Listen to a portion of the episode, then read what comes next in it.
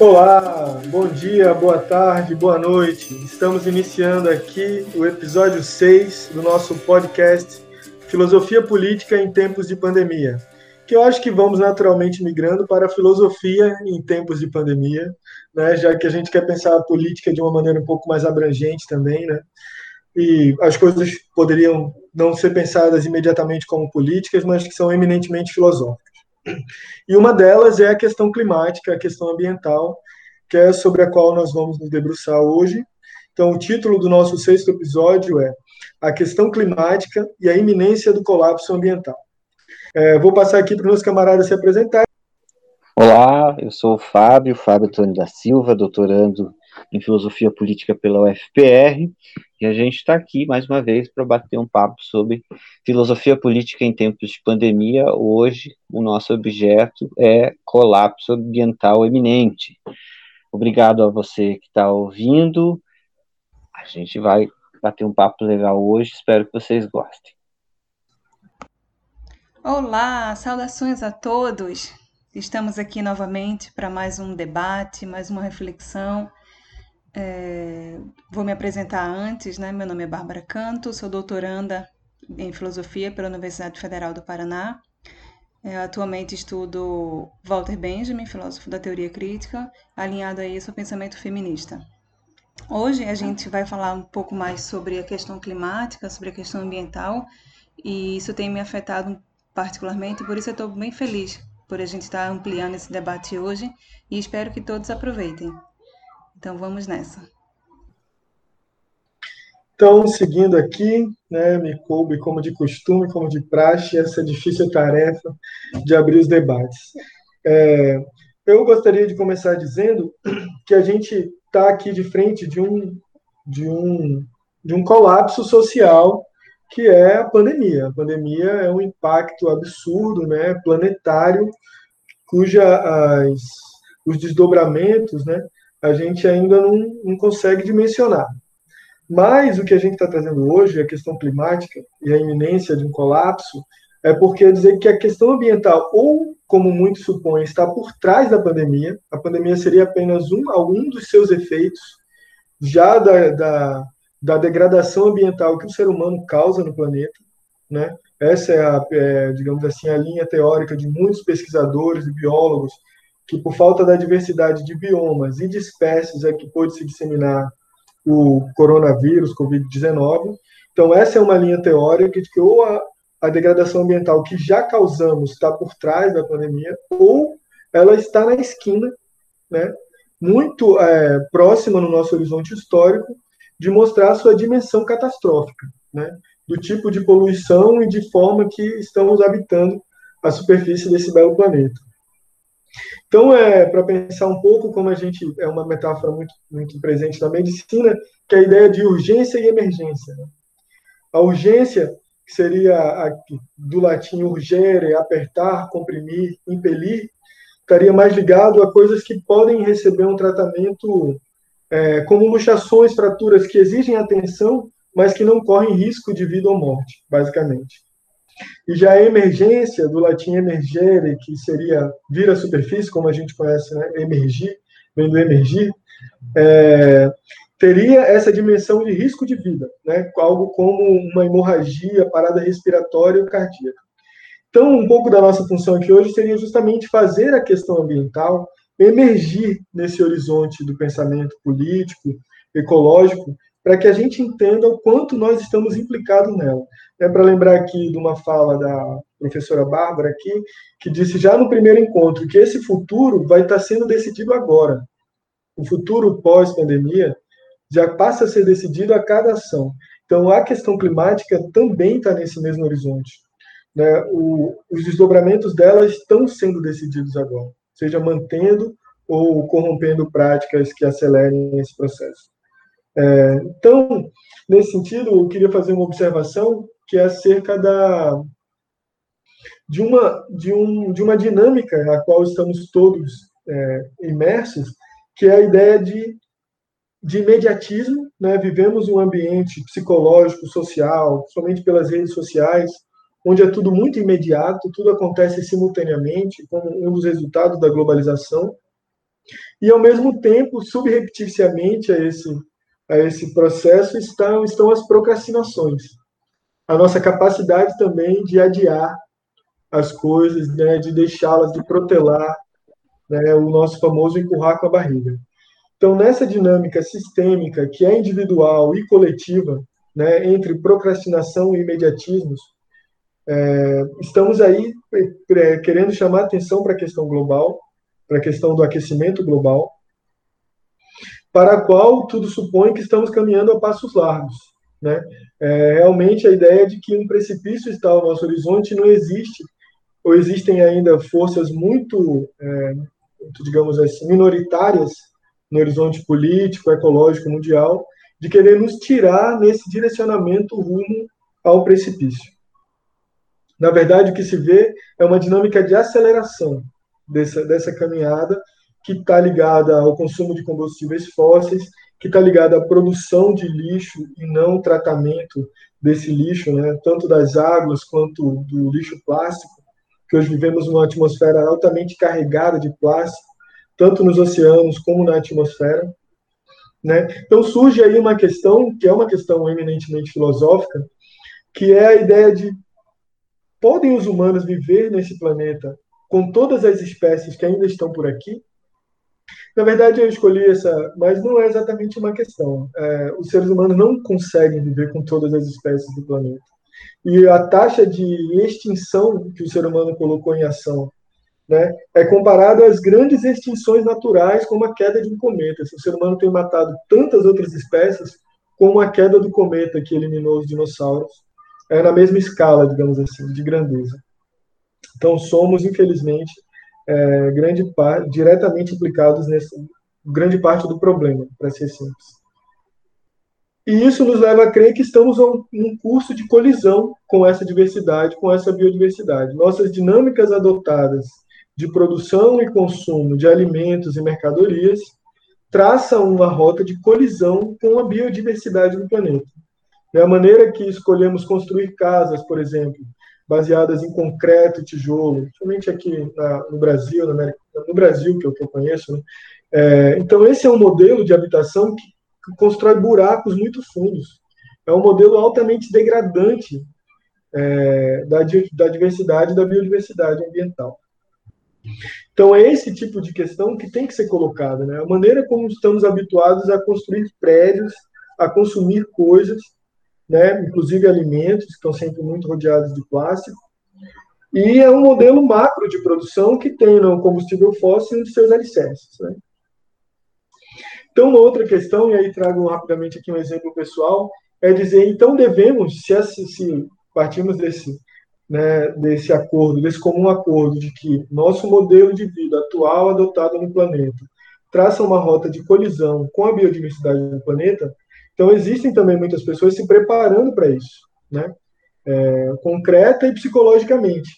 Então, eu, por exemplo, tive a oportunidade de dar aula numa escola é, de classe média, média alta, é, que, é, que tinha, eu participei do fim do ano letivo nessa escola. E aí, lá no, na feira de ciências, tinha um, um das, do, do, dos, dos eventos, né, um dos experimentos feitos lá pela turma era simular um, os bunkers pós-catástrofe. Então, eles tinham que, dentro das salas, simular como é que seriam esses abrigos nucleares, né, pós uma catástrofe nuclear, um terremoto, algo assim. Né? Como seriam esses espaços onde eles viveriam dentro. Então, lá você, eu tive a experiência muito ingrata, eu digo, fiquei muito incomodado, porque eram ambientes altamente militarizados. Havia né, a simulação de fardas e armas já na entrada de cada uma dessas salas, laboratórios, né? E aí lá dentro pesquisas químicas acontecendo. É, aí uma outra coisa que aconteceu foi soou um alarme de invasão biológica. Assim, tinha sido rompida a, a, o lacre biológico do espaço e todos tinham que evacuar e passar por uma higienização rigorosa. Então, imagina, né? Se, é, quem pensa em continuar nesse modelo de vida vai pensar em sobreviver a isso. Porque os poucos, pouquíssimos de, de humanos que escaparem essa possível catástrofe ambiental estão se preparando para esses ambientes. Né? Os que têm muito dinheiro vão ter muita sorte, enfim, mas esse é um dilema que se coloca. Né? Então, é, até que ponto, a que custo, né, pensar em levar esse modelo adiante? E, mais de uma vez, insistir de que não existe um remédio científico milagroso que vá resolver surgir com uma descoberta e vai resolver a questão ambiental, né? A esse desastre climático que estamos sendo lançados com a destruição das florestas, dos biomas, para a plantação de boi, plantação de gado.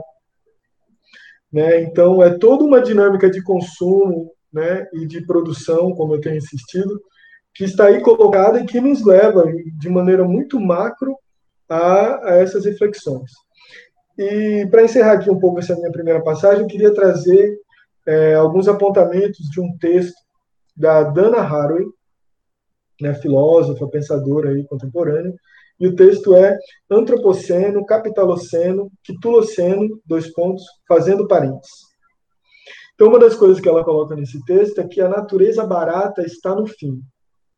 Esse modelo que a gente tem de consumir, por exemplo, madeira, né, é, petróleo, que é de, né, é, digamos assim, é um modelo que produz muito lixo e produz muito excedente não consumível, muito desperdício, é, esse modelo está no fim, porque a natureza vai ficar cada vez mais escassa, isso quer dizer mais cara, né, dentro dessa lógica aí de consumo capitalista. E ela vai trazer uma metáfora que eu acho muito interessante, é que essa terra que vai sendo cada vez mais degradada, né, cada vez mais deteriorada, vai expulsando os humanos de seus habitats, como já acontece em várias partes do planeta.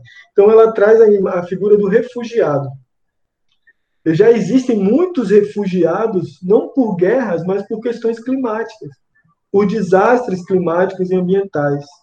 Né? Muitos refugiados no planeta. Então, eles é que seriam, digamos, os arautos desse futuro é, catastrófico se nada fizermos. Né? Se continuarmos, a tendência é aumentar os refugiados, não só por guerras, mas por questões climáticas.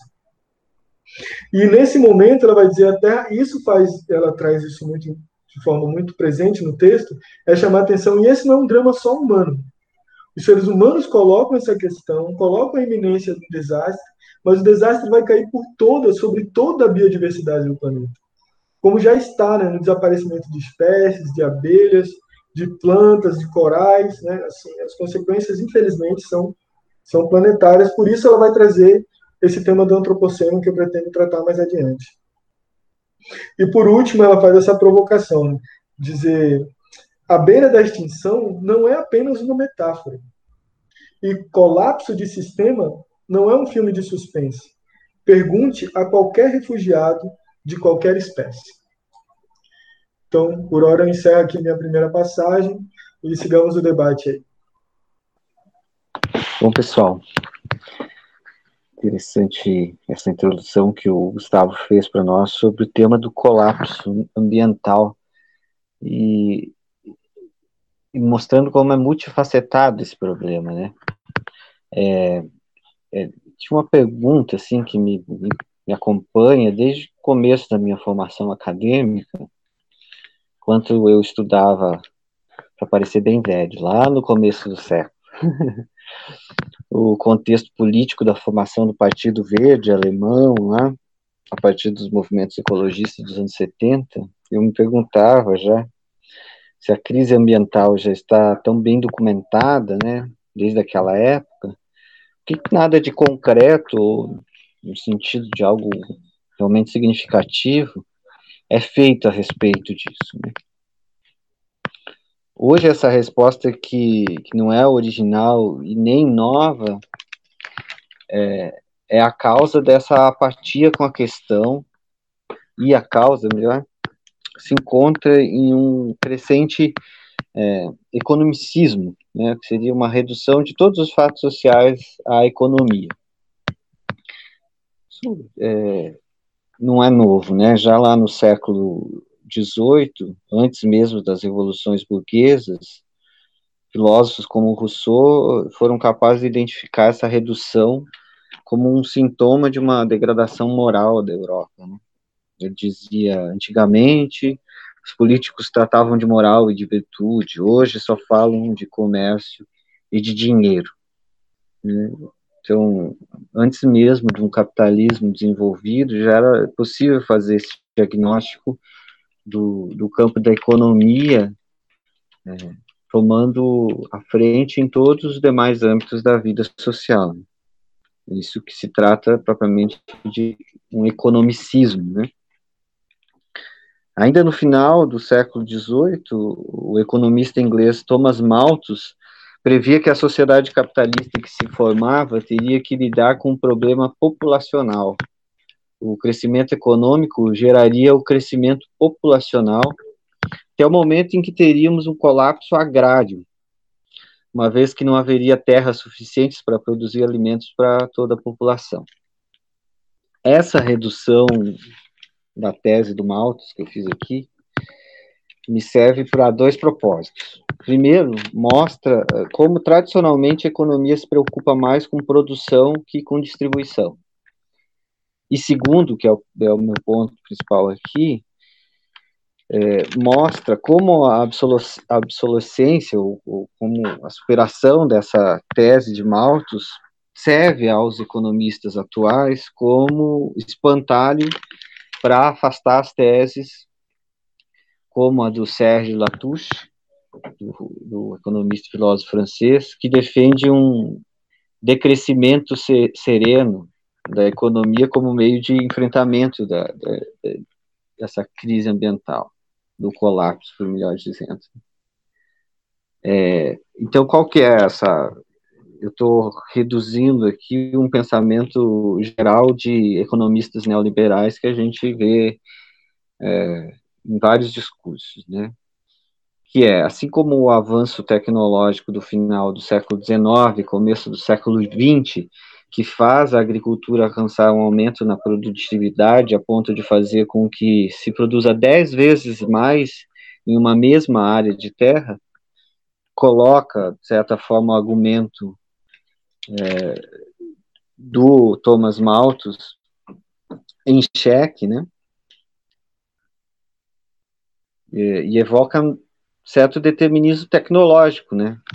Como se isso fosse a salvaguarda de um possível colapso global, porque a tese é a seguinte: assim como o Malthus foi provado que ele estava errado, na medida em que o capitalismo se desenvolveu, as novas tecnologias foram capazes de uma maior produtividade, e ficamos ainda no campo da produção, não da distribuição, né, como sempre. Nessa linha de pensamento, é, assim como o avanço tecnológico somado à não concretização do esperado crescimento populacional lá do Malthus, serviu para é, desbancar as preocupações oitocentistas daquele filósofo inglês, os avanços tecnológicos dos últimos 25 anos, argumenta esses, esse grupo de economistas, é, aumentaram a eficiência energética, fazendo com que países industrializados como os Estados Unidos possam diminuir seus níveis de emissão de CO2 sem diminuir seu crescimento econômico. A partir desse diagnóstico, esses mesmos economistas fazem a projeção de que em 2050 os Estados Unidos estará reduzindo uh, as emissões de carbono em 80%, sem reduzir o seu crescimento econômico. O problema é, como diz o ditado, que esses economistas esqueceram de combinar com os russos. Porque a gente agora pega a, a perspectiva não de economistas, mas de ambientalistas e climatologistas, e a gente vai ver que, por exemplo, na Espanha, a, é, se prevê que até 2050 o nível do mar vai significar um custo entre 0,5% a 3% do PIB espanhol. O custo da elevação do mar. É, e a média global em 2050 será de um ou dois graus mais que hoje. Então, tudo isso também gera um custo, e os economistas devem, devem saber. Então, o que eu quero dizer é que, mesmo do ponto de vista que ignora a, a, a distribuição e se centra na, na produção, esse pensamento econômico tradicional ele é ele é contraditório em si mesmo. Né? Então tudo isso que eu, que eu, que eu disse é mais para dizer que confiar no determinismo tecnológico é mais uma vez não respeitar nenhum princípio de prudência, como a gente historicamente tem feito enquanto espécie, né? E, sobretudo enquanto é, vou chamar de cultura ocidental, né? o, o Sérgio Latouche, no, no livro dele Pequeno Tratado do, do Decrescimento Sereno, diz o seguinte: quem acredita num crescimento ilimitado é compatível com é, e compatível com um planeta limitado é louco ou é economista. O drama é que hoje, diz ele, somos todos economistas. E aí é, vem a segunda parte do meu questionamento, né? Por que, que a gente não faz nada se a gente tem todo esse diagnóstico, né? Vou me valer do Latouche, então. Para ele, é, esse é o resultado de uma cultura consumista pautada na obsolência programada é, e guiada pelas campanhas publicitárias que fazem dos indivíduos meras engrenagens econômicas ou, nas palavras dele, um biodigestor que metaboliza o salário com as mercadorias e as mercadorias com o salário, transitando da fábrica para o hipermercado e do hipermercado para a fábrica. Ou seja, essa economia ortodoxa e agora neoliberal, além de não lidar efetivamente com o seu paradoxo do ilimitado no limitado, se esforça por defender o desenvolvimento econômico como arma para o combate à fome, se pautando apenas na produção, esquecendo todo o mal causado pela desigualdade gerada por esse mesmo desenvolvimento econômico. O Latouche, de outro lado, então, mostra que mesmo um crescimento sustentável, como agora está na moda, né, é mais um modo de reelaborar essa velha lógica e, para evitar o colapso, apenas um que ele chama decrescimento sereno, na medida em que o simples decrescimento econômico causaria outros males, ele reconhece, né? Simples decrescimento econômico ia causar um colapso tal que, mais uma vez, os quem está na, na base da pirâmide é quem vai sofrer mais, quem vai ficar pior, né? Então é preciso que haja esse decrescimento é, sustentável, dizer, no, no, ao invés de um crescimento sustentável, então precisaríamos pensar num decrescimento sustentável. E a, o livro que eu citei aqui trabalha essa tese, eu não vou explorar ao extremo aqui, né? Mas é só para dizer como é, mostrar, né, como a partir do Latouche, eu procurei aqui, mas também me valendo de outros dados mesmo, como esse dado que eu trouxe da, da previsão de 2050 para a Espanha, só para exemplificar, mostra como essa lógica do, do, da economia ortodoxa é o problema a ser superado, e mais que isso, é, a gente tem uma outra coisa que acho que chama atenção, que são gerações formadas nessa lógica economicista, né? É, então, qual que é a proposta que sobraria aqui? É uma mudança de direção mesmo desistir do imaginário econômico e adotar o que ele chama de uma simplicidade voluntária, ou seja, reduzir consumo, reduzir, mudar hábitos globais, né? Ele é, compara essa questão do crescimento sustentável e o, e o decrescimento sustentável como alguém que pegou um trem na estação, mas pegou o trem errado. E aí o que, que ele vai fazer? Ele vai diminuir a velocidade do trem? Ele diz, não, a gente tem que descer do trem e pegar outro trem que vá para a direção certa. Então, querendo dizer, esse, esse, essa, esse, essa ideia de desaceleração não basta, né? A gente precisa mudar, mudar de rumo mesmo. A minha primeira participação, vou ficando por aqui, a gente volta a conversar daqui a pouco. Então, agora cabe a mim continuar esse debate.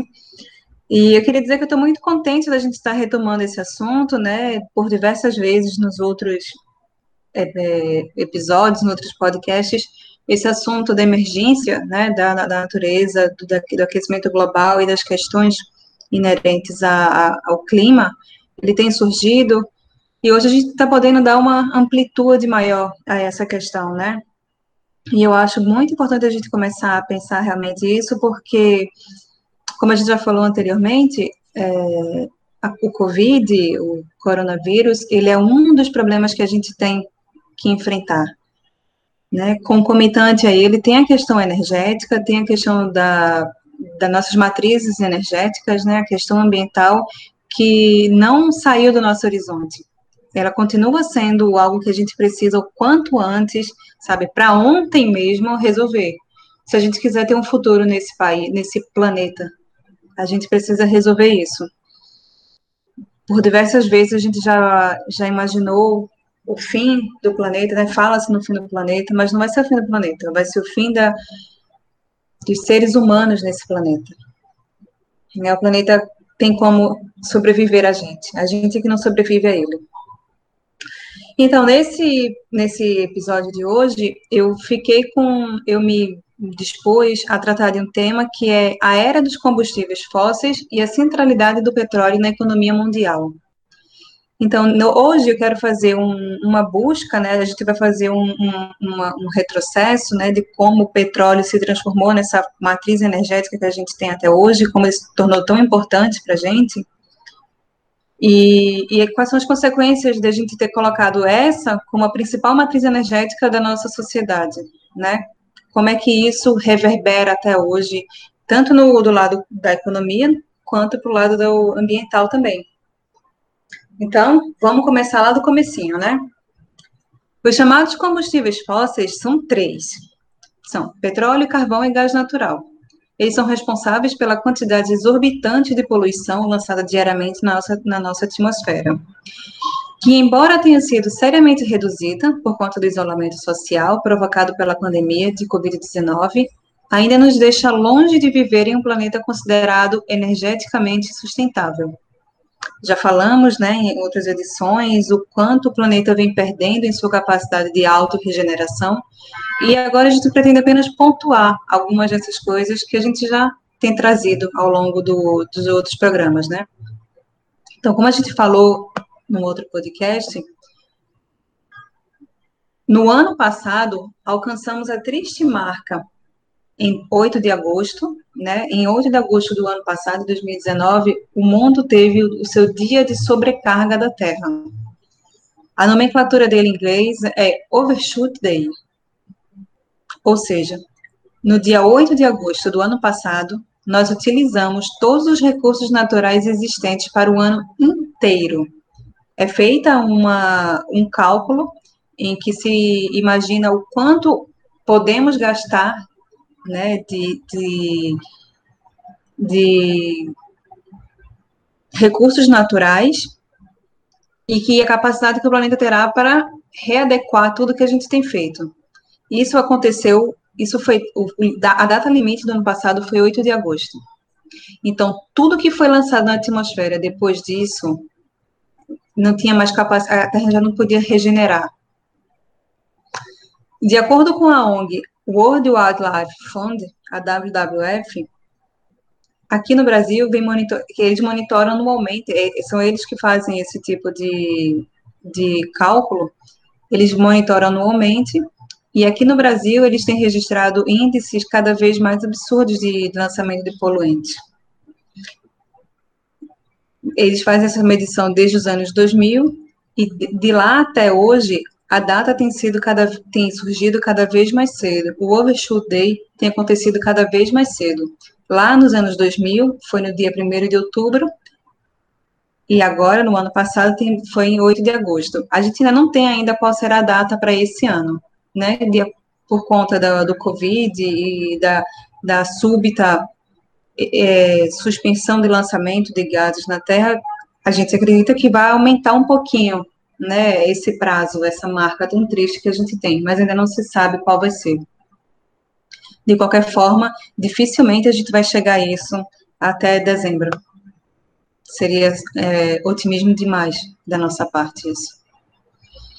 Os dados da Global Footprint Network, ou GFN, Organização Internacional pela Sustentabilidade e que é parceira da rede WWF, apontam que a quantidade de emissão de CO2, CO2 compõe mais da metade da demanda sobre a natureza. Os custos deste excesso ecológico estão se tornando cada dia mais evidentes com o desmatamento, a seca, a escassez de água doce, a erosão do solo, a perda de biodiversidade e o acúmulo de dióxido de carbono na atmosfera. Este último é uma preocupação constante por causa das mudanças climáticas. É, Para quem viu o podcast anterior, a gente tratou um pouco sobre isso, né? A gente falou do quanto é perigoso para nossas florestas, por exemplo, essa quantidade cada vez assustadoramente alta de dióxido de carbono. As nossas florestas estão perdendo a capacidade de reverter o dióxido de carbono em oxigênio. Tudo isso por conta dessa alteração climática. Como, elas como as florestas estão ficando cada vez mais quentes, toda a biomassa que a, que a conserva tem perdido sua capacidade de renovação dos gases. E aí, em vez de renovar, de transformar o CO2 em oxigênio, está transformando cada vez mais em CO2 elas estão lançando mais CO2. Não precisa nem dizer o quanto tudo isso é problemático, né? Então, a WWF e a GFN, eles têm uma, uma nomenclatura que é uma pegada ecológica, né? E aí, nessa pegada ecológica, tem a pegada do carbono como sendo aquela que eles monitoram também com muita frequência. Então, sozinha, a pegada de carbono da humanidade mais do que duplicou entre 1961 e 1973, quando o mundo entrou em overshoot ecológico. Continua a ser o componente de maior crescimento do fosso crescente entre a pegada ecológica e a biocapacidade do planeta. É o que afirma o presidente da GFN, Memphis é, Então, temos uma data aqui né, essa que a gente acabou de falar, que é entre 61 e 73, 1961 1973, esse marco que a GFN traz, que eu gostaria que a gente tivesse ela agora bem guardadinha, porque é quando a gente começa a falar um pouco mais sobre o petróleo e sobre essa importância que ele tem para a gente hoje, né? Que é o período em que começou as crises do petróleo, entre os países árabes e os Estados Unidos. Os países árabes, os maiores produtores de petróleo no mundo, e os Estados Unidos da América, o maior consumidor desse, dessa matriz energética. Na década de 70, o setor de petróleo passou por duas crises de preços, que de tão surpreendentes e impactantes alteraram o mercado para sempre. Desde o início do século XX, a economia mundial, principalmente dos países mais industrializados, passou a depender muito do petróleo e seus derivados. A formação da Organização dos Países Exportadores de Petróleo, a OPEP, durante a década de 60, para restringir a oferta no mercado internacional e sustentar os preços do petróleo, foi uma das origens da primeira crise em 73, em 1973. Então, aquele overshoot que as ONGs estavam é, estudando, tem um marco em 73, e esse é a primeira origem, a primeira grande crise do petróleo que a gente tem. Então vamos um pouquinho mais adentro disso. Historicamente, embora o Irã tenha sido país no Oriente Médio pioneiro a ter sucesso na exploração e produção do petróleo, já entre as décadas de 20 e 30, a Arábia Saudita tomou protagonismo na região após as descobertas de enormes campos após a Segunda Guerra Mundial. De fato, a Arábia se tornou um dos maiores produtores não somente no Oriente Médio, mas também do mundo, já na década de 1960. A produção saudita passou de 1 milhão de barris por dia em 1965 para 2 milhões de barris por dia em 1965, ou seja, 10 anos depois. E alcançou 8 milhões de barris por dia antes de 1975. Olha o crescimento absurdo que temos aqui em 10 anos, sai de 2 milhões de barris por dia para 8 milhões de barris por dia, milhões de barris por dia. Nesse meio tempo, tanto a Arábia Saudita quanto o Irã e outros países do Oriente Médio, como o Kuwait e o Iraque, foram se tornando os maiores exportadores líquidos de petróleo no mundo. Enquanto isso, o maior produtor mundial à época, os Estados Unidos da América, também era o maior consumidor. Para piorar, o país passou a enfrentar queda na produção a partir anos, do início dos anos 70, ao mesmo tempo que o consumo disparava. Isso significa que os Estados Unidos ficaram ainda mais dependentes da importação do Oriente Médio e outros países da OPEP. Ou seja, embora eles conseguissem também produzir petróleo, a produção deles não era suficiente para suprir o mercado interno deles.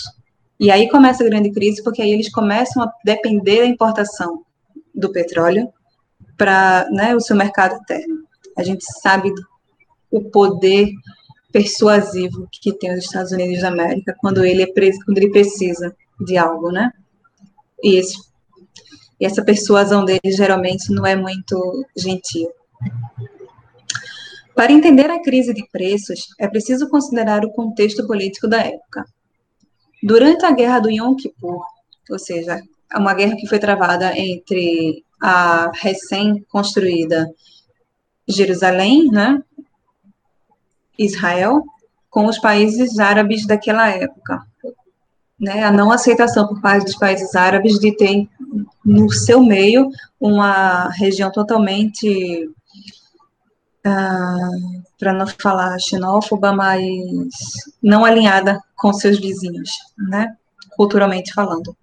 E aí foram vários e vários ataques mútuos, enfim, nem quero entrar muito nessa questão, porque ela por si só já é problemática demais, mas houve vários conflitos entre esses, e essa guerra de Yom, de Yom Kippur é uma das, das principais que vai determinar o futuro tanto, tanto político daquela região quanto econômico, porque envolve muito a questão do petróleo. Durante esse conflito, os Estados Unidos e países europeus declararam apoio a Israel contra o Egito e a Síria. Os países árabes retaliaram, embargando a exportação de petróleo para os Estados Unidos e Europa, o que causou o preço do barril a subir de 2 dólares e 90 centavos no final de 73 para 11 dólares e 65 centavos no início do ano seguinte. Dá para perceber o quanto tudo isso vai ainda, como o caldo ainda vai entornar, né? Após o preço se estabilizar por alguns anos em um pouco acima de 10 dólares por barril, em 78 e 79, um novo evento político acabou, abalou os mercados, a Revolução Iraniana. Apesar de afetar o suprimento de apenas 9% da oferta global, um pânico generalizado resultou em elevação acentuada dos preços e novas recessões nos países importadores. Em 1980, a guerra Irã-Iraque causou ainda mais preocupação nos mercados, levando o preço para uma média anual de 38 dólares o barril. Depois de 1980, os preços do petróleo começaram um declínio de quase uma década. Então, isso aqui é só uma contextualização para a gente entender um pouco de como surgiu é, essa necessidade do petróleo e, e a, as crises que ele mesmo provoca, né, de consumo e de oferta, por parte de quem produz e por parte de quem necessita dele. Aqui no Brasil a gente teve também, é claro, uma, uma a gente sentiu um pouco essa crise, mas a gente não vai se, se aprofundar tanto, porque a gente sabe que na, na, questão global ela tem uma questão muito maior do que a questão regional aqui nossa. De qualquer forma, a reação da maioria dos países importadores de petróleo foi de racionar a oferta de gasolina. Aqui no Brasil, o governo manteve a compra de óleo aos novos preços, o que contribuiu para o endividamento público brasileiro. Hum. Uma medida positiva foi o investimento pesado em projetos de produção de álcool como combustível alternativo à gasolina. Um ponto negativo foi o governo não repassar o efeito do choque de preços ao diesel, o que provocou uma, entre aspas agora, dieselização da frota, especialmente de caminhões. E aí, né, gente? Basta olhar o tráfego de caminhões, especialmente estes fabricados durante as décadas de 80 e 90, para saber o que custa ao meio ambiente essa dieselização da frota. Para piorar, a gente lembra ainda que somos um país de dimensões continentais que não possui uma malha ferroviária que pudesse fazer a distribuição de suprimentos internamente, sobrecarregando ainda mais a frota de caminhões e, consequentemente, o planeta. Essa é a minha primeira é, contribuição para a né, nossa discussão. No segundo bloco, eu pretendo destrinchar um pouco mais a importância que a gente tem de repor as fontes, de é, a gente começar a produzir outros tipos de, de matrizes energéticas e as fontes renováveis serão o tema da nossa próxima explanação. Ok? Passo agora a palavra para os meus companheiros aqui. Bem, dando sequência ao debate aqui, nesse segundo momento, eu gostaria de tratar mais especificamente dessa, desse conceito de antropoceno. Na verdade, muitos defendem como sendo mais apropriado falar em capitaloceno, e trabalhar um pouco em cima dessa, desse debate. Né? É, do ponto de vista é, do surgimento da palavra, o antropoceno foi uma criação do biólogo é, Eugênio Stomer, mas que tinha utilizado de maneira muito esporádica, e anos depois o químico, prêmio Nobel, é, Paul Crutzen, é que vai utilizá-lo, passar a utilizá-lo com, digamos assim, uma dimensão científica, né, para falar de que estaríamos em uma era geológica do planeta diferente da anterior, que haveria um rompimento, não continuidade, mas rompimento de eras geológicas.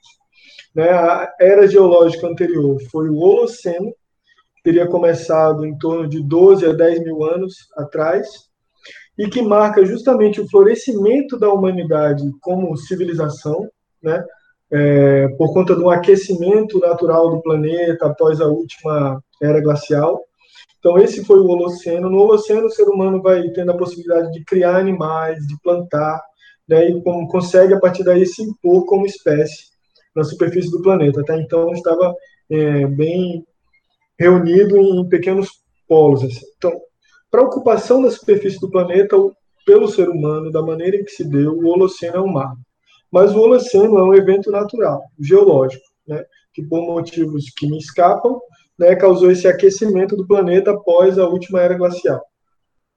O que esses professores começam a defender é que, na verdade, se instaura agora uma nova era geológica, que seria, e aí precisando de um nome, resultado principalmente da ação humana sobre a superfície do planeta. Ou seja, já não é mais natural, como eventos das, né, tanto, é, enfim, não é natural, é artificial, é produzido pela ação humana, e ele está, e aí seria o caso de precisar nomeá-lo e perceber quais são os seus principais fundamentos, né, e origens. Então surge essa ideia de antropoceno para dizer é resultado da ação humana. Mas muitos querem tensionar esse conceito para dizer não é de qualquer ação humana. Não foi o mesmo ser humano que surgiu lá, né, um modelo de civilização que surgiu há 12, 10 mil anos atrás, que está causando o aquecimento global. Não é um modelo de ocupação do planeta dos nativos dos mais diversos cantos do planeta, como os ameríndios. E todos eles são humanos, tão humanos quanto quaisquer outros humanos. Então, o antropos dá essa ideia de, de colocar por sobre as costas de toda a espécie, né, e dá uma ideia de, é, por exemplo, naturalizar, né, foi o ser humano como espécie que levou a esse desdobramento. Então, é, o que muitos pensadores, eu busco me aproximar deles, é, criticam, e para dizer que não, na verdade, mais, mais justo seria dizer capitaloceno. E eu já vinha me perguntando se talvez não seja melhor falar de porque está é, de puxar algo para a era industrial, porque na verdade é a revolução industrial que marca essa, esse começo de uma nova era geológica, que, que, que dá início a esse modelo de degradação ambiental na escala em que se dá, né, cada vez maior, é a partir da revolução industrial. Então, ela é um marco, por isso capitaloceno, porque ela veio como um dos desdobramentos né, do capitalismo na Inglaterra, o nascente capitalismo na Inglaterra, e sua dimensão global ali. Mas, então, seria apontar para isso e começa na Revolução Industrial. Existe um marco científico que é no final do século XVIII, então 1780 e 90, uma, uma pesquisa científica vai detectar dióxido de carbono e metano no gelo do, do Polo Norte. Então, isso já vai dizer, estamos produzindo dióxido de carbono a ponto de que ele vai para a superfície e volta e está incrustado no gelo de um dos polos. E isso coincide com a invenção do motor a vapor por James Watt, que também é do final do século XVIII, ali 1784. Então, é um modelo que está diretamente ligado à industrialização, à revolução industrial, né, que consegue fazer buracos desse tamanho, que consegue queimar combustível, seja ele natural, como era o carvão na máquina a vapor do James Watt, seja hoje combustível fóssil, né, que a Bárbara já colocou muito bem, a centralidade do, do petróleo na nossa dinâmica. É, no entanto, o capitaloceno também pode deixar de dizer que outros grandes, é, digamos assim, pode deixar de contemplar a União Soviética e a China, por exemplo. E a União Soviética, apesar de professar né, ideais socialistas e comunistas, causou um impacto ambiental também enorme, devastou florestas inteiras quando pôde. E a China ainda o faz, que também é um regime que se diz comunista, não capitalista. Né? com muitas aspas, é um tema que vale um bom debate. Mas, enfim, é, então, talvez mais central do que o capitalismo seja essa dimensão industrial, esse modelo industrial em larga escala, que, como o Fábio falou, pensa na produção, mas não pensa na distribuição. Né? É uma ânsia por produzir, por consumir, por é, jogar mercadorias no mercado. Né? E isso levou, por exemplo, ao, ao craque da Bolsa em 29, mas, enfim.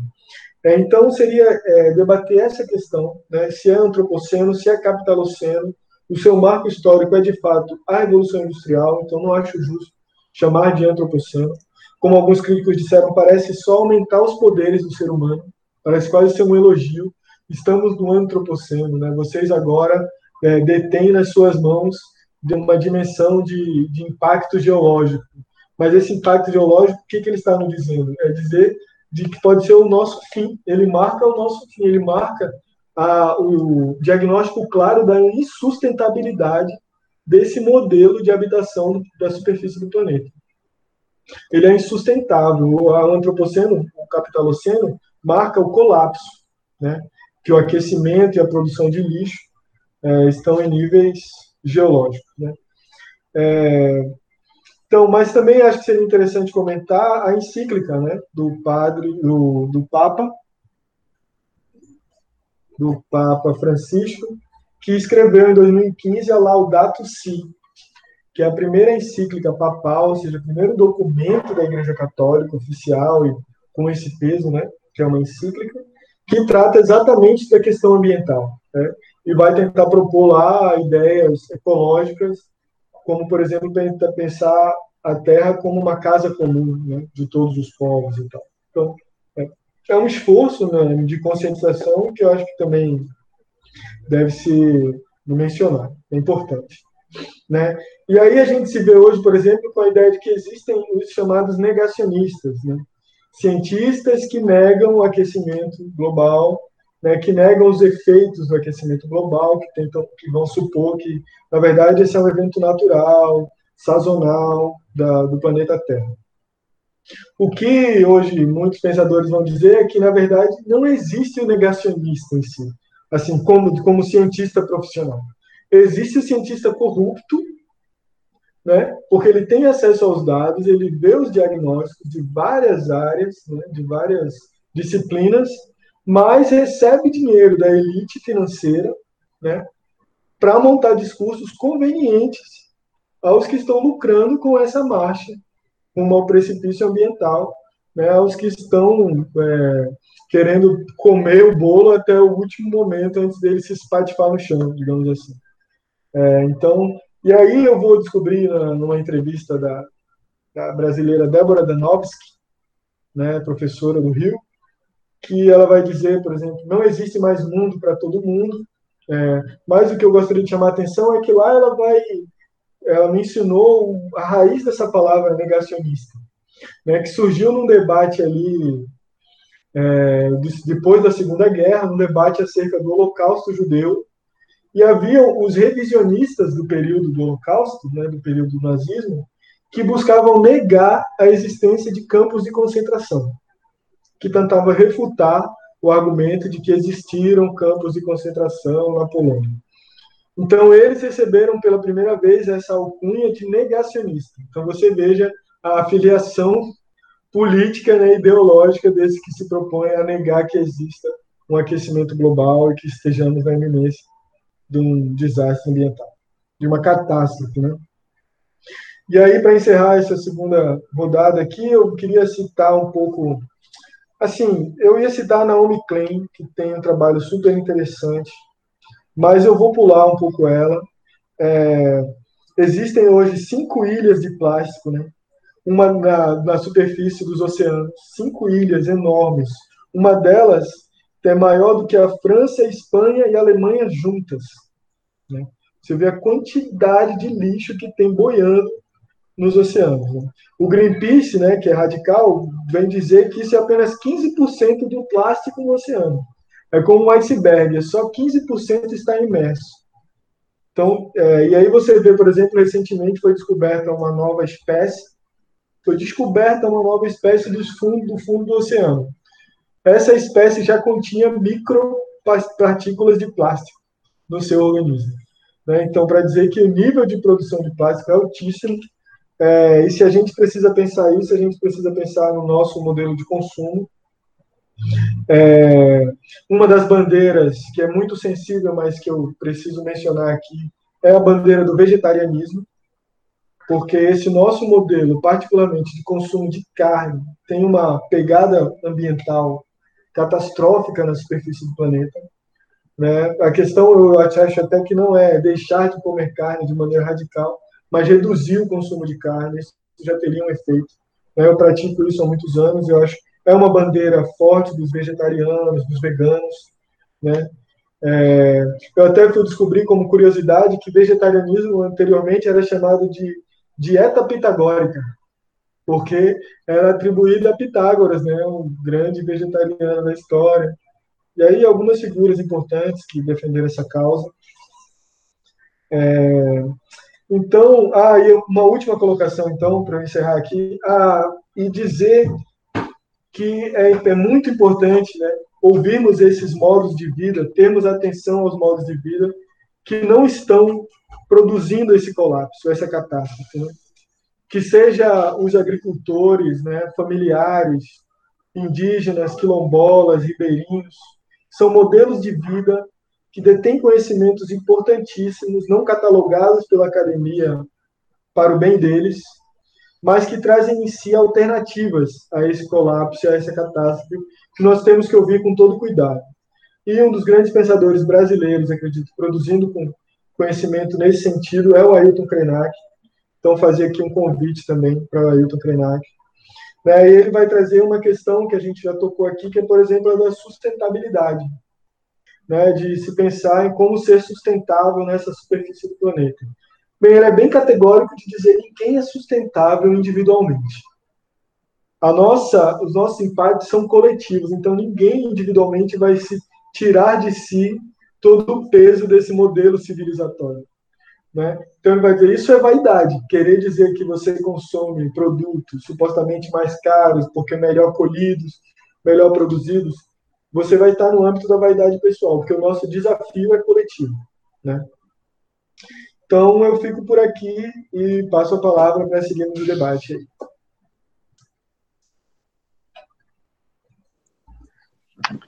É, esse é o, é o grande desafio é, que se impõe agora para a nossa geração, que é mudança de hábito de várias gerações que foram é, integradas a esse mercado capitalista global, sobretudo através da propaganda, como seres consumistas, ou como eu, é, citando o Latouche antes, né, uh, disse que eles, é,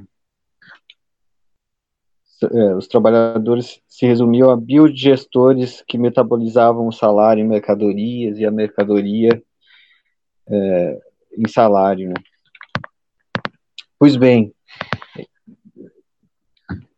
para além, então, de todas essas questões, ou para além não, junto com todas essas questões que a Bárbara e o Gustavo é, trouxe, eu vou continuar a, a, minha crítica, que é o que eu estou julgando que subjaz a toda essa lógica, que é esse economicismo, né? E, é, mostrando que, para além de a primeira crítica que eu fiz, de um, uma contradição interna em termos econômicos, há uma contradição ética-moral aí no economicismo, né? O argumento econômico que sustenta a lógica global de crescimento de consumo e produção e que esquece, como disse anteriormente, da distribuição como meio de garantir uma igualdade necessária, é, esquece que, que isso aí estaria na base do próprio da própria lógica econômica é, liberal, digamos assim, tradicional. Pois um dos pilares desse pensamento econômico tradicional ficaria abalado, né, a própria meritocracia. Né, Para além, então, essa contradição interna entre crescimento econômico ilimitado versus planeta limitado, o economicismo apresenta uma contradição com a própria meritocracia, que esse mesmo economicismo sustenta ser gerado nos estados capitalistas desenvolvidos. Ora, como haver meritocracia no modelo em que há uma desigualdade social em crescimento exponencial? Essa meritocracia não prevê uma igualdade de condições? Assim, se mesmo do ponto de vista estritamente econômico esse economicismo é condenável, é do ponto de vista ético e moral que esse modo de pensar deve ser combatido, ao meu ver. É, muitos eh, desses economistas neoliberais sustentam que o modelo capitalista é, que busca o crescimento pelo crescimento, como diz, é, como diz o Latouche, é, argumenta que esse modelo possibilitou e isso seria comprovado estatisticamente, com números, portanto, de alguma forma seria uma comprovação científica da eficácia do sistema capitalista, é o número de pessoas que se alimentam e as que deixam de se alimentar. Mas eu fico pensando que esse argumento é muito pobre, mesmo que ele seja verdadeiro, vamos supor que ele é verdadeiro, porque eu acho ele bem problemático também, mas vamos supor que que, que há um fato verdadeiro aí, que o desenvolvimento do capitalismo criou a possibilidade de que as mais pessoas se alimentem. Comer, para mim, tá, é muito diferente de dignidade humana. Um escravo, uma pessoa escravizada, pode ser muito bem alimentada. Isso não dá dignidade humana para ela, vai continuar sendo uma escrava. Então, para mim, o problema maior desse economicismo é além dessas contradições internas dele mesmo, né? De que pressupõe uma meritocracia que ela mesma não gera, pressupõe é, uma, um, um, sistema econômico é, que se propõe ilimitado, e como a gente sabe, o planeta é limitado, né? Esse é o, é o grande paradoxo da economia como um todo, né?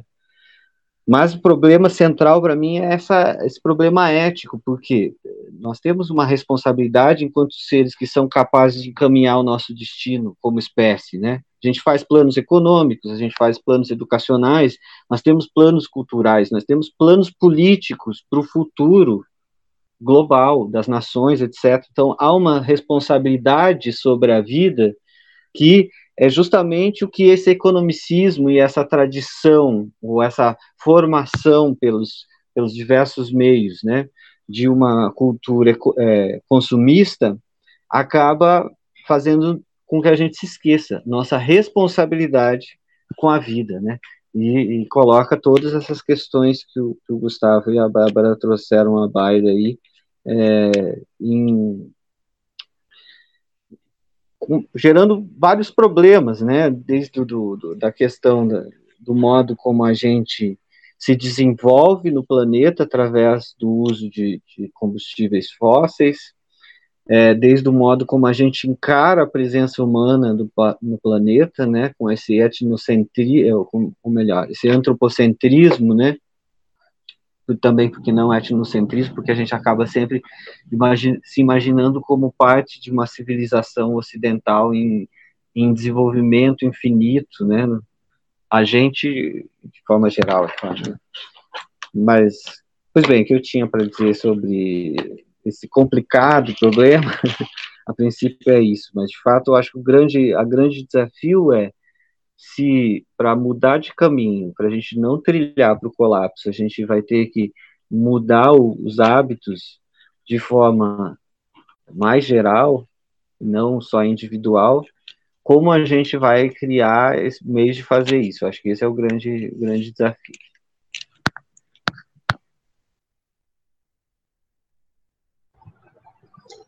Então, voltemos. É, antes, eu gostaria muito de agradecer ao Fábio e ao Gustavo, porque eles trouxeram dois pontos que eu não tive condições de explorar na minha primeira fala, mas que eu vou tratar agora nessa segunda, que é essa visão de desenvolvimentismo, né, tão ligado à nossa nosso nosso modo de ver, né, nossa política, seja ela a, a dita capital, é, seja ela dita e feita conforme as prerrogativas do capitalismo, seja ela a dita socialista, né?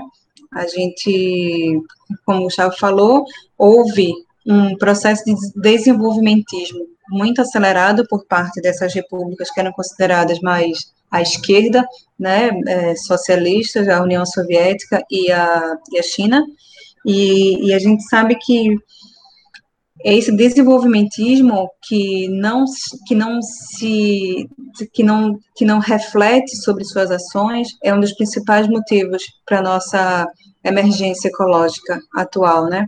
É bem interessante a gente pontuar isso, porque aí mostra como nem, não houve, por nenhum tipo de política econômica é, conhecida por nós até hoje, uma real preocupação com a questão ecológica. Se ela está sendo tão falada hoje, se ela está sendo tão estudada hoje, é simplesmente pelo fato de que as consequências chegaram e a gente precisa dar conta delas. Enfim. E nesse, nessa, nesse ínterim, né, nessa, no meio disso tudo, a gente não está aqui tentando fazer uma negação completa sobre todo esse desenvolvimento e sobre a importância que teve o petróleo nisso tudo. A gente não está negando que há um desenvolvimento e, e que ele, sim, é, é, é positivo. O que a gente está querendo trazer é que não se, não se dá mais para as custas desse desenvolvimento e desse progresso, bem entre aspas, a gente continuar matando o planeta como a gente tem feito, não é? Portanto, a gente não nega a importância que teve e ainda tem o petróleo e demais combustíveis fósseis para o modo de vida que temos atualmente. Por isso, ainda que o petróleo tenha tido uma importância histórica para o desenvolvimento desse modo de vida, e pensar numa mudança radical nesse modo de vida e consumo tem se configurado como uma utopia, precisamos investir em outras formas já conhecidas e viáveis de produção de energia, que são as fontes renováveis. É, a gente sabe que a gente já possui um conhecimento científico e temos também ferramentas tecnológicas para realizar uma transição energética e abandonar o petróleo, o carvão e outros combustíveis fósseis. Os caminhos para as fontes renováveis são mais do que possíveis. Mais do que uma escolha, essa é uma necessidade para o planeta. Não apenas para que a humanidade possa manter os avanços tecnológicos que atingimos, mas também para evitar a catástrofe do aquecimento global. E, e, e, essa catástrofe é a derradeira, tá? Porque a gente tem vivido várias pequenas catástrofes, né? Então, quando a gente fala evitar a catástrofe, é aquela derradeira, afinal, aquela que a gente já não vai conseguir mais é, fazer nada sobre. Dessa forma, o abalo provocado pela pandemia não pode ser ignorado. De acordo com a rapidez com que as grandes potências retomem sua economia, o uso dos combustíveis fósseis terão seu lugar no progresso e no desenvolvimento retomado. Embora as fontes renováveis tenham agora uma atenção mais especial por parte de empresários, que embasados em estudos que visam um aprimoramento no quesito de armazenamento de energia, que é o considerado um dos maiores obstáculos para sua implementação, produzidas pelas fontes eólicas e solar, têm se mostrado bem promissores, Podemos contar ainda com a presença dessas matrizes energéticas que causam tanto ou mais danos que benefícios. Então, assim, quando a gente fala de, de fontes renováveis de energia, são principalmente para essas duas que a gente tem né, se voltado mais, que já tem um grande número de estudos realizados e, e a sua principal, o seu principal obstáculo realmente se dá em torno do processo de armazenamento. O quanto de energia eólica e quanto de energia solar pode ser armazenado para um consumo né, maior. Mas vários estudos já estão sendo feitos e baterias já estão sendo pensadas, algumas delas até que têm o lítio em sua composição. Enfim, são muitas coisas para serem debatidas, mas o mais importante é que isso tem se avançado e tem se tornado cada vez mais uma ótima opção para a gente reduzir o uso de petróleo, carvão, embora o gás natural ainda seja considerado uma ótima opção também. Analistas acreditam que o setor sofrerá um abalo, no entanto, não seria a primeira vez. Né? A gente sabe o quanto as crises são inerentes ao capitalismo e como ela, o capitalismo consegue se sair cada vez mais fortalecido delas. Tudo há de depender de como a economia irá se recuperar. Mas o futuro pós-pandemia é apenas um amontoado de especulação. Não se sabe exatamente quando terminará, se haverá uma segunda onda de contágio, se o home office vai se tornar uma prática mais constante na vida de trabalhadores que prefiram essa alternativa, que tenham a possibilidade de preferir essa alternativa, na verdade, né, que aqui a questão é muito mais, não é de preferir, é ter possibilidade de se adequar a essa nova forma de, de trabalho. E, e, vamos torcer para que cada vez mais haja, assim, um, uma adesão a esse tipo de trabalho, né? E aí a gente vai evitar aqueles grandes congestionamentos nas cidades, né? Aqueles quilômetros e quilométricos é, engarrafamentos que a gente já sabe tão bem. E aí, para finalizar, é, como bem mostrou essa pandemia, a escolha entre a economia e a vida será um dos temas mais preciosos a ser discutidos daqui em diante. Cada escolha feita terá que se pesar o benefício ou o dano causado ao meio ambiente. Nossas chances têm diminuído exponencialmente. Ou aproveitamos para decidir o que é mais importante para um futuro sustentável, ou não deixaremos mais que secas quantidades exorbitantes de CO2, fome e miséria para as próximas gerações. É, uma última coisa que eu queria falar aqui, que é para a gente não terminar com esse ambiente tão pesado e com uma, uma perspectiva de, de futuro tão, tão radical e tão nefasta, é que ainda está nas nossas mãos, né, essa mudança. A gente ainda pode fazer isso. Como o Fábio também já falou, não se trata de uma escolha individual. Não é, ó, oh, eu vou fazer aqui a minha parte, vou comer só alimentos saudáveis, orgânicos, não vou consumir, vou utilizar tecidos ecológicos. O impacto disso é quase inexistente nesse modelo que a gente tem hoje em dia. O que a gente precisa é se unir coletivamente e mostrar a grande opção que a gente tem nessa mudança de modo de vida e consumo que a gente tem. É claro que cada um precisa fazer a sua parte, mas fazer a sua parte vai além desse individualismo. Fazer a nossa parte agora consiste em trazer mais pessoas para esse lado, fazer com que mais pessoas tenham consciência dessa emergência ecológica que a gente vive. Se a gente conseguir fazer isso, se a gente conseguir mudar o mínimo que seja nesse nosso modo de consumo, tão exacerbado, a gente vai conseguir ter uma chance sim para o próximo, para o futuro próximo, né? A gente vai poder deixar um pouco mais para as próximas gerações, além do que essas coisas tão catastróficas que eu falei antes. Então é isso. Eu termino minha fala por aqui. Um abraço para todos. Então, vamos encerrando aqui o nosso sexto episódio do nosso podcast Filosofia em Tempos de Pandemia. É, mais uma vez foi um prazer estar com meus camaradas. É, seguimos aí nessa busca de, de alguma maneira, utilizar nossos, é, nossos conhecimentos filosóficos né, para mastigar um pouco as questões humanas mesmo que se colocam né, para todos nós. Assim, agradecer aos ouvintes que têm né, curtido os episódios anteriores e dizer que seguiremos aí buscando, de alguma maneira, tentar fazer um trabalho minimamente relevante do ponto de vista intelectual, né? É, e do fortalecimento da consciência crítica. É, Para encerrar, eu queria botar uma, uma provocação da Naomi Klein, que ela diz assim: quando os negacionistas das alterações climáticas afirmam que o aquecimento global é um complô para redistribuir a riqueza, não é só por serem paranoicos, é também por estarem atentos. Para a gente continuar a perceber que essas questões estão unidas, né? A redistribuição da riqueza, o repensar desse modelo de produção e de consumo e tirar a humanidade desse trem descarrilhado né, rumo à catástrofe ambiental. Então, fico por aqui, passo para os meus colegas simplesmente se despedirem e vamos encerrando o sexto episódio.